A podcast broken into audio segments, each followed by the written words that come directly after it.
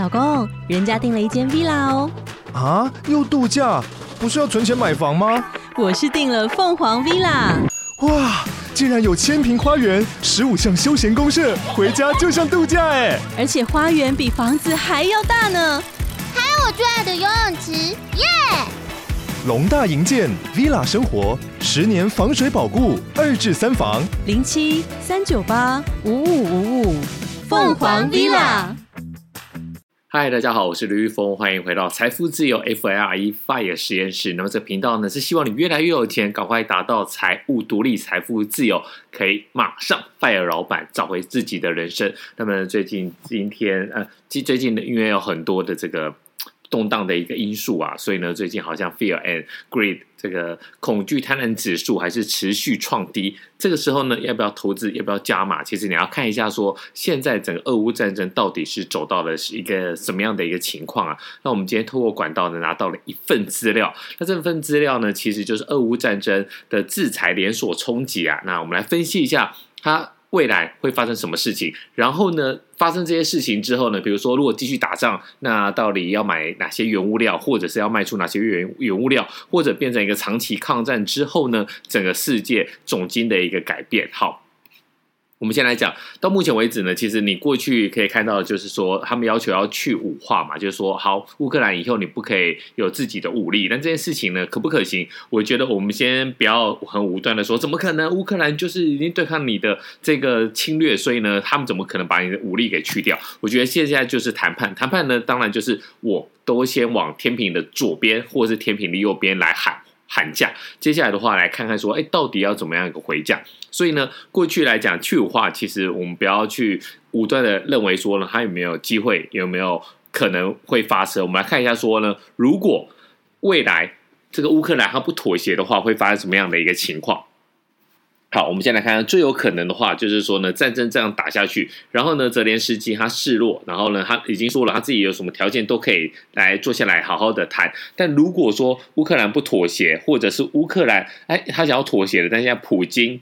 普丁，普丁不接受的话，第一个很可能发生的情境，大概有超过百分之五十。最可能的话就是说，好，那找到了一个比较倾向俄罗斯的一个政府。那进入俄罗斯的政府里面，其实有没有可能乌克兰立刻停火，然后保持中立，把保持中立这个把它写入宪法里面，然后承认乌东的两国独立，然后也承认之前的克里米亚是俄俄国的一个领土。那如果这样的话，就有可能说，哎，俄罗斯退兵，然后呢，欧盟也取消制裁，美国有一定呃，美国成。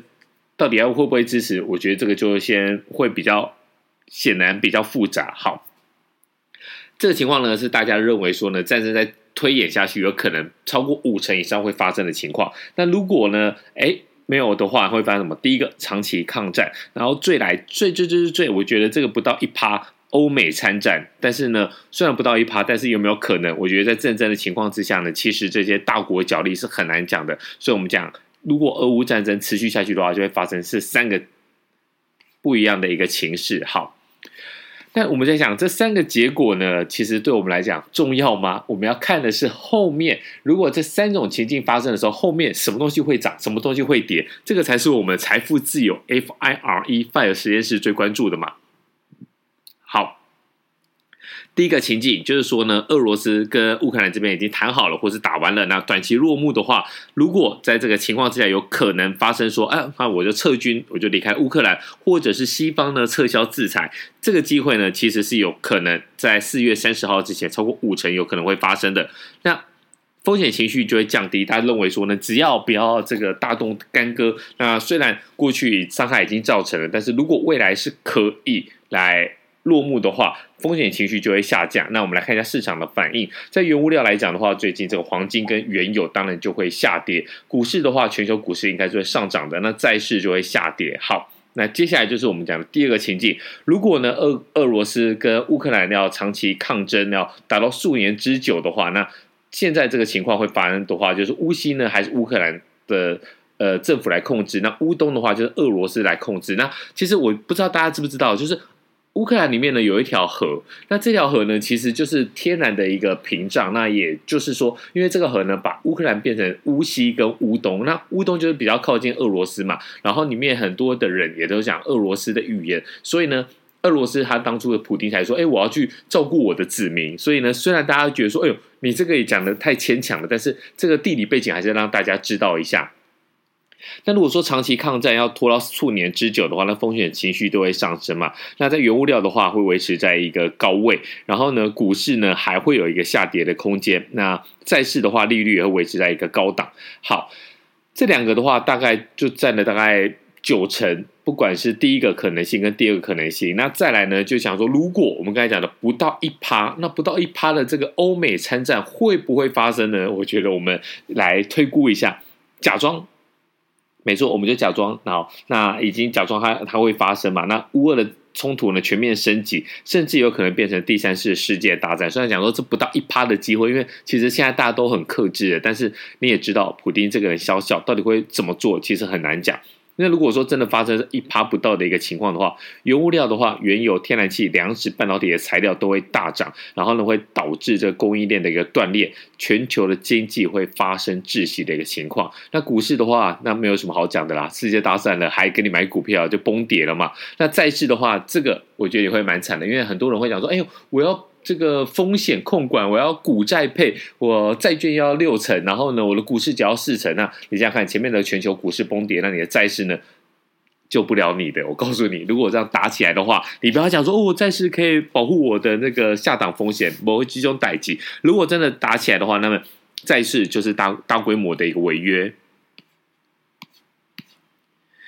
好啊，那我们来看一下这个会造成什么样的连锁反应。我觉得这一次虽然我们都大家都很不乐见看到战争发生嘛，但是这一次确实是第二次世界大大战以来以后啦，就是 World War Two 发生之后呢，第一次就是国与国之间这个真的没有什么好讲的。不管你用什么，呃，普丁说这是一个特殊的武力行动，其实就是侵略，这也没有什么好说的。但是呢，这个东西我们要看的是整个。国际形势上面的一个连锁反应。那如果刚才讲到了，你要先预算，就是暗胜最糟、最糟、最糟的情况嘛，最极端、最恶劣的情况，其实就是我们讲的高高通膨，然后呢，高利率、利率、美元大涨，然后实体经济的一个大衰退。好，俄乌战战争，其实我们现在讲的金融市场会发生，就是我们刚才说的股市下。呃，雪崩，然后呢，债市违约率大涨，然后汇市混乱，在在在这个外汇的市场里面就混乱。但是呢，在汇市汇市里面，你就要想说呢，有些人比较受惠的，比如说美国，美国其实距离乌俄战争这边是非常遥远的，它可能就是一个受惠国，那它会相对比较平稳。这时候美元又会大涨。好，那实体实体实体经济的方面呢，原物料会上涨，涨到什么样的程度呢？涨到断裂。你不管。你有多少钱？你就算这个呃，我们讲的这个原物料，你到最后可能会发生的情况是，有钱你也买不到。好，在能源呢会出现能源危机，就是你的石油。运不出来，那天然气你也要抵制，可能俄罗斯也不不不传送了。那现在的话就变成说，你的食能源一定会出现危机，那粮食就会缺乏。现在讲说，如果你有办法快速的在三月底啊四呃三月底或者是四月初来结束这场战役的话，那乌克兰会可以做什么事情？不要忘了他们的国旗是什么？国旗上面是蓝色的，那下面是黄色，黄色的话就是农田嘛。那如果你可以在春耕，春天有办法去耕种的话，你才有办法去讨论到后面。面的春耕秋收，呃，春耕夏，呃，春种夏雨，好，这个这个我真的是 奇怪，怎么会忘记呢？简单来讲，就是春天你要去播种，春种夏耘，秋收冬藏嘛，没错，你到最后你才有东西吃嘛。如果你这一块都没有办法做好的话，你到最后就没有办法东西吃，没有东西可以吃，那粮食一定会发生缺乏。那这种情况之下，原物力原原物料断裂，能源。出现危机，粮食缺乏，那就是恶性通膨。那恶性通膨的话，其实受惠国还是有，比如说能源原物料的出出口国，中东、巴西、澳洲，然后呢，制造业的大国，比如说，哎，台湾也有可能是受惠的。好，那美国呢？因为洛克希德马丁最近也是股股市的走股票走势非常凌厉嘛，那这就是少数的受惠国，受后受害国其实大部分都是了。所以呢，在这个情况之下呢，我觉得。这个战争的情况可能会越来越混乱，那越来越混乱的话，大家就要来想一下，到底会不会有这个最极端的一个市场的事情发生？好，那我们再来看一下，呃，在最近就是地缘政治里面啊，其实有一个统计，那你到底来看一下是涨还是跌？哎，你不要以为说呢，大家会这么惨，然后哎。并没有，其实，在过去这段时间里面呢，巴西是明显受惠，所以呢，它有涨了七趴。那其他的话，大概都是跌比较多啦。那跌比较多的，大概就是呃德国，那它跌了二十趴。再来就是法国跌了十七趴，那亚洲方面的话就跟我们比较近嘛，台湾其实跌了八趴，韩国跌了十二趴，日本跌最多跌了十五趴，大陆市场是跌了八趴左右。那在保持中立的这些国家里面，跌最多的是匈牙利。那这些情况其实大家也都知道说，说啊，没有什么好讲的，真的是就是就是蛮惨的。好。那我们再来看一下，接下来的话有可能会发生什么样的一个情况？好，那我们来看一下俄罗斯。其实我觉得。俄罗斯它很有可能会技术性的违约啊！什么叫技术性的违约？就是俄罗斯的国债，它它的外债，它可能是有能力来支付，但是它应该就是不付了。为什么不付呢？因为我付给你的话，哎，你又制裁我，我要付你这些钱，那大家干干脆就是破罐子破摔嘛。所以呢，现在可能就第一个。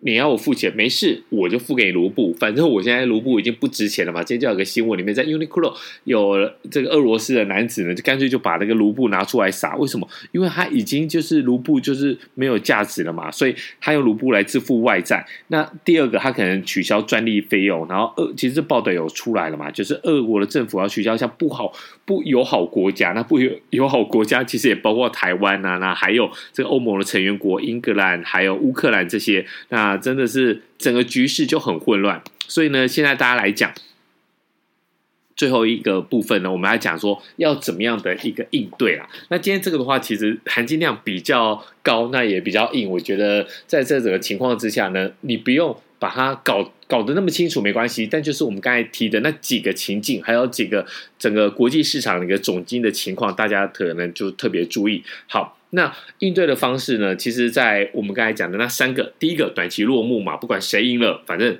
战事结束。第二个就是长期抗战，第三个就是不到一趴的这个世界大战。好，那如果在财务的，如果你是开公司的，你的财，你有一个财务单位的话，其实你要在逢高要把美元，第一个就是说短期落幕，你要把美元给。卖掉，然后呢，事业单位你这个 bill 里面的话，就是要比较减少备料，然后等到原物料价格回落的时候，有时候再积极备料。投资单位你要做的事情就是股市下跌的时候投资好的股市。那第二个就是说，好，以后可能俄罗斯跟乌克兰会变成长期抗战的一个情况之下，那你要建立一个是 long term 的一个美美元部位。那在事业事业单位的话，你要想一下这个客户长期需求，那有可能会下降。那再来投资单位的话，如果长期抗战的抗战发生，你必须要审慎，然后你要减少你的投资部位。最后一个就是讲的这个世界大战嘛。那世界大战的话，财务单位的话是要大买美元跟黄金来避险。那再来的话，如果你是做事业单位的话，你要在适当的价格订立采购合约，稳定货源跟降低成本。那不幸的是，你要小心客户倒账。那投资单位的话，如果真的是发生世界大战的话，那干脆就不要投资了。好，那今天这一个题目其实就是俄克乌克兰跟俄罗斯的战争，我们给给大家一个三套剧本。那这三套剧本其实就是包含了所有可能会发生的一个情况。但是我们真的希望它可以短期落幕啊，并并不只是说呢，短期落幕对全国股市来讲的话，至少涨个一点五趴啊，不是一点五趴，涨个十五趴到三十趴之间。对大家来讲是好事，但是以人道的角度来讲的话，真的是希望战争永远不要发生。那么今天的题目就讲到这里，我们下一集再见喽，拜。